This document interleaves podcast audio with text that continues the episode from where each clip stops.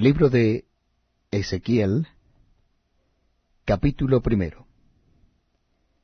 La visión de la gloria divina.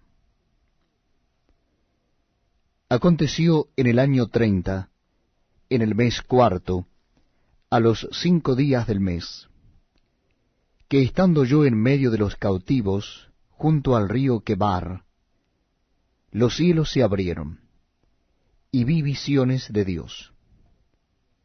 En el quinto año de la deportación del rey Joaquín, a los cinco días del mes, vino palabra de Jehová al sacerdote Ezequiel, hijo de Buzi, en la tierra de los caldeos, junto al río Quebar.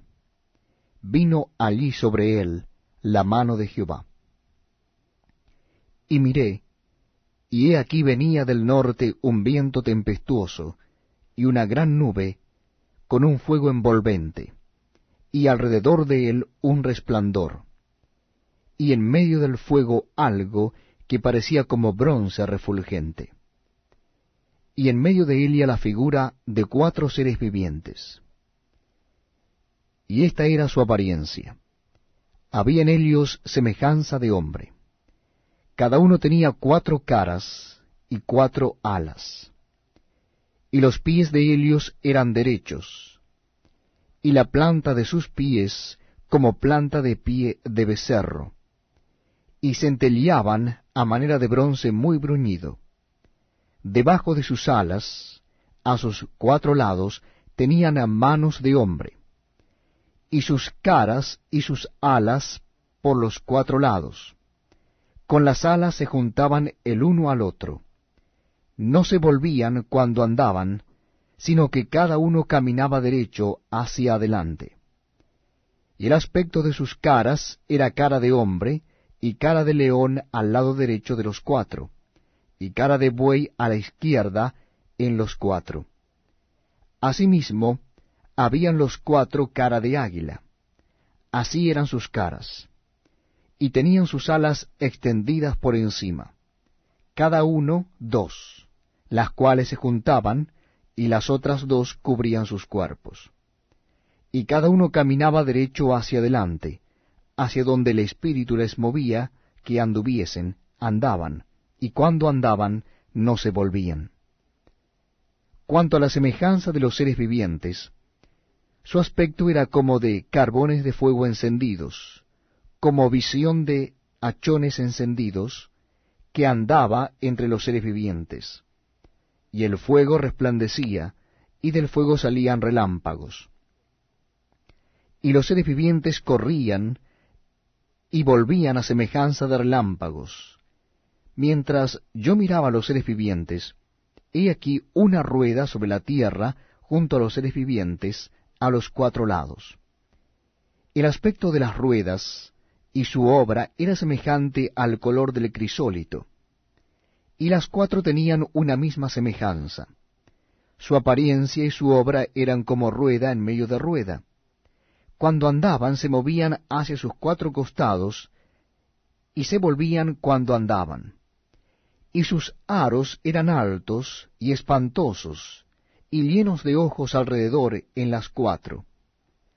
Y cuando los seres vivientes andaban, las ruedas andaban junto a ellos, y cuando los seres vivientes se levantaban de la tierra, las ruedas se levantaban. Hacia donde el Espíritu les movía que anduviesen, andaban. Hacia donde les movía el Espíritu que anduviesen, las ruedas también se levantaban tras ellos porque el espíritu de los seres vivientes estaba en las ruedas. Cuando ellos andaban, andaban ellas, y cuando se paraban, se paraban ellas. Asimismo, cuando se levantaban de la tierra, las ruedas se levantaban tras ellos, porque el espíritu de los seres vivientes estaba en las ruedas.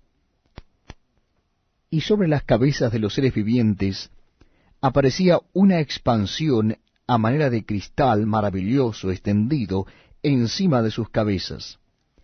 Y debajo de la extensión de las alas de Helios estaban derechas, extendiéndose la una hacia la otra, y cada uno tenía dos alas que cubrían su cuerpo. Y oí el sonido de sus alas cuando andaban, como sonido de muchas aguas, como la voz del Omnipotente, como ruido de muchedumbre, como el ruido de un ejército. Cuando se paraban, bajaban sus alas. Y cuando se paraban y bajaban sus alas, se oía una voz de arriba de la expansión que había sobre sus cabezas. Y sobre la expansión que había sobre sus cabezas se veía la figura de un trono que parecía de piedra de zafiro. Y sobre la figura del trono había una semejanza que parecía de hombre sentado sobre él. Y vi apariencia como de bronce refulgente, como apariencia de fuego dentro de él y en derredor, desde el aspecto de sus lomos para arriba. Y desde sus lomos para abajo vi que parecía como fuego, y que tenía resplandor alrededor. Como parece el arco iris que está en las nubes el día que llueve, así era el parecer del resplandor alrededor.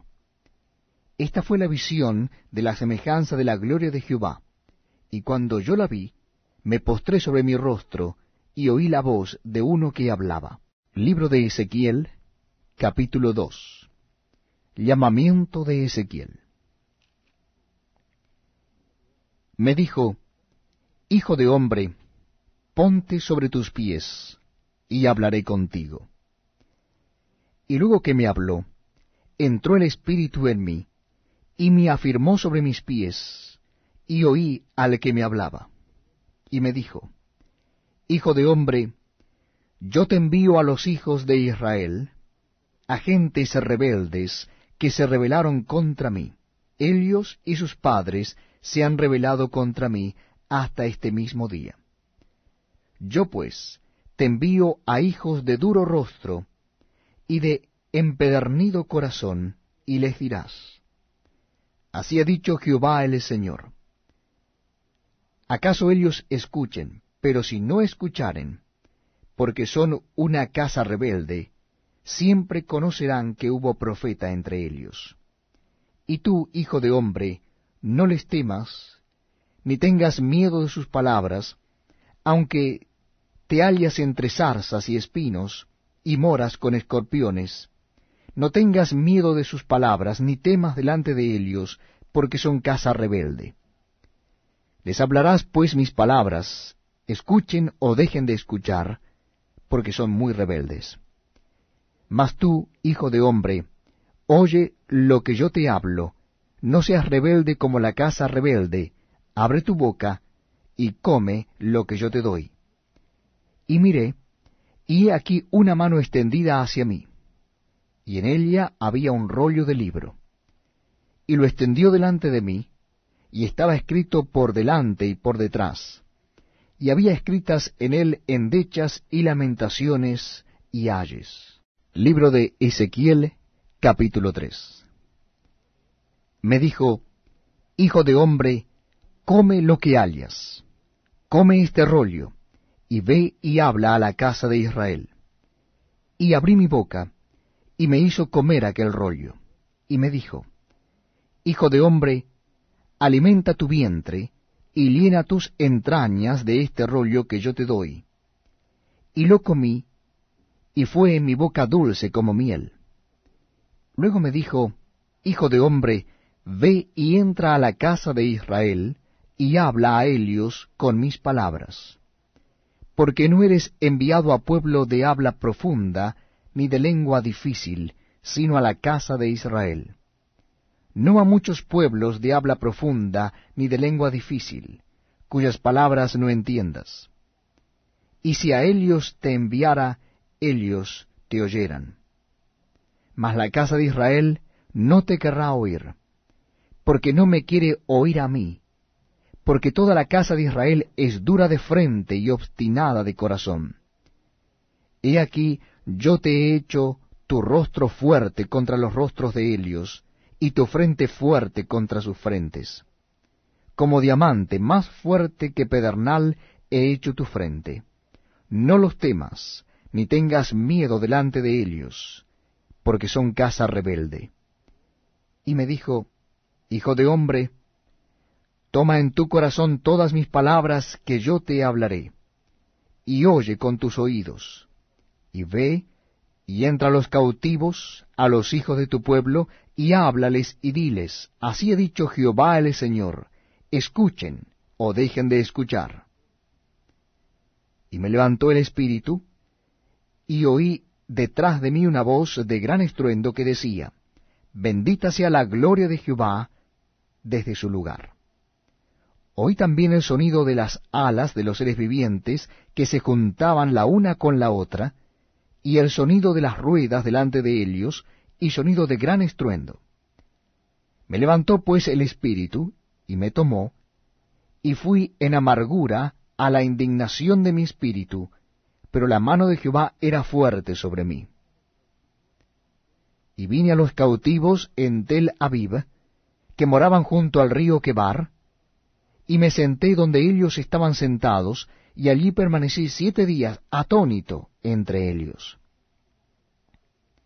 Y aconteció que al cabo de los siete días vino a mí palabra de Jehová diciendo, Hijo de hombre, yo te he puesto por atalaya a la casa de Israel, oirás, pues, tú la palabra de mi boca, y los amonestarás de mi parte.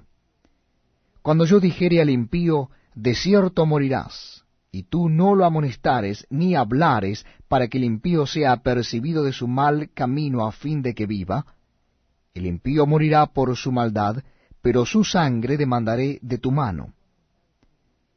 Pero si tú amonestares al impío, y él no se convirtiere de su impiedad y de su mal camino, él morirá por su maldad, pero tú habrás librado tu alma. Si el justo se apartare de su justicia e hiciere maldad, y pusiere yo tropiezo delante de él, él morirá, porque tú no lo amonestaste. En su pecado morirá y sus justicias que había hecho no vendrán en memoria, pero su sangre demandaré de tu mano. Pero si al justo amonestares para que no peque, y no pecare, de cierto vivirá, porque fue amonestado, y tú habrás librado tu alma. El profeta mudo. Vino allí la mano de Jehová sobre mí y me dijo, Levántate y sal al campo, y allí hablaré contigo. Y me levanté y salí al campo, y he aquí que allí estaba la gloria de Jehová, como la gloria que había visto junto al río Quebar, y me postré sobre mi rostro. Entonces entró el Espíritu en mí, y me afirmó sobre mis pies, y me habló y me dijo, Entra y enciérrate dentro de tu casa. Y tú, oh hijo de hombre, he aquí que pondrán sobre ti cuerdas, y con ellas te ligarán, y no saldrás entre ellos. Y haré que se pegue tu lengua a tu paladar, y estarás mudo, y no serás a ellos varón que reprende, porque son casa rebelde. Mas cuando yo te hubiere hablado, abriré tu boca y les dirás, Así ha dicho Jehová el Señor, el que oye, oiga, y el que no quiere oír, no oiga, porque casa rebelde son.